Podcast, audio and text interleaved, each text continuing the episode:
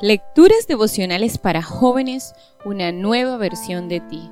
Cortesía del Departamento de Comunicaciones de la Iglesia Adventista del Séptimo Día de Gascue en la República Dominicana, en la voz de Linda Fajardo.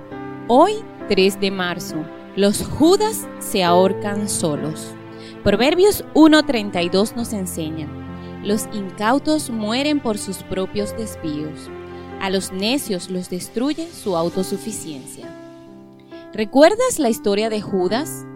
Fue uno de los hombres más inteligentes entre los discípulos de Jesús. De ahí que le fuera confiada la administración de la economía del grupo. Pero sus intereses estaban puestos en este mundo. Anhelaba el reconocimiento humano y despreciaba al propio Jesús.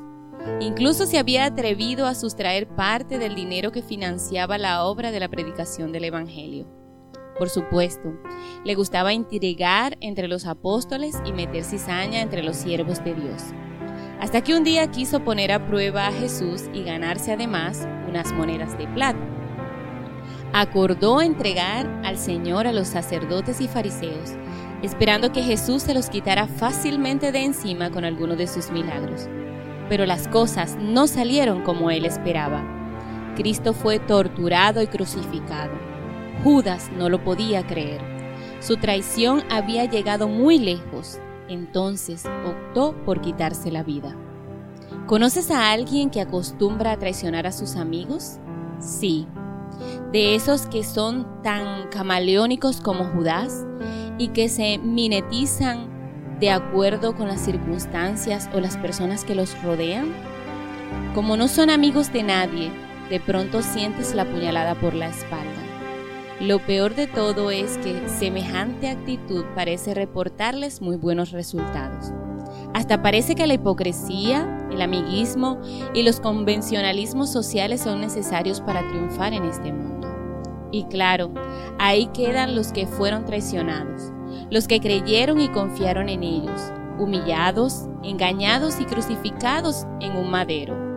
En momentos así, la rabia se apodera de la mente y dan ganas de seguir los impulsos personales.